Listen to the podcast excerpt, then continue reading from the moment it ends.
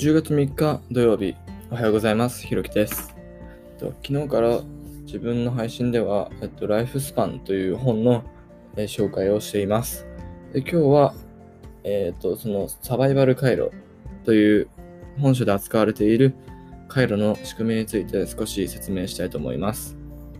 えっと、この本の解説については、多くの YouTuber が、えっと、やらされて、やられていて、えっと、中でも、あの、オリエンタルラジオの中田さんがめちゃくちゃわかりやすく実践的な方法については解説されていたので、えっと、皆さんはそちらを参考にした方がいいかと思います。ですので、自分はもう少し仕組みの方から話そうかなと思っています。えーでは始めます。えっと、まず、老いの原因を古代の生物のサバイバル回路を受け継いでしまったことにあると、えー本書ではしています。で、この古代のサバイバル回路とは、体の一部がダメージを受けたときに、それを修復するための物質をその該当箇所に送って治す仕組みなのですが、その一方で、修復するための物質自体は、元の場所で組織を正常に稼働させるための重要な役割を担っていて、それがダメージを受けた箇所に向かってしまうと、そこの組織の機能も保てなくなってしまうわけなんです。これがサバイバル回路の弊害であって、えっと、元の場所がえだんだんと崩れていってしまうんですよ。えつまり DNA が損傷してしまうわけです。で、これを、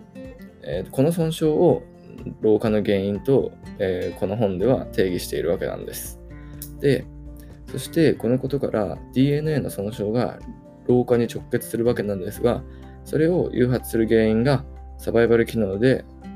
サバイバル回路でダメージを受けた箇所に修復するための、まあ、いわゆる救助隊を送り込んでしまったことが原因なのですが、えーそうであるならば、その救助隊をいち早く元の場所に戻せばいいと考えますよね。で、その救助隊の鍛え方を超わかりやすく説明しているのが、えっと、中田さんなわけです。はい。えー例えば、断食をするとか、寒さに、体をさらすとか、運動をするなどといったことです。これらは、ホルミシスと呼ばれる、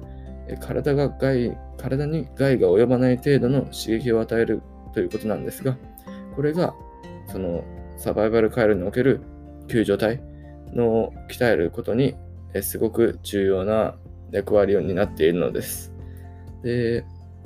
まあ、なんか、今回は中田さんの、まあ、補足、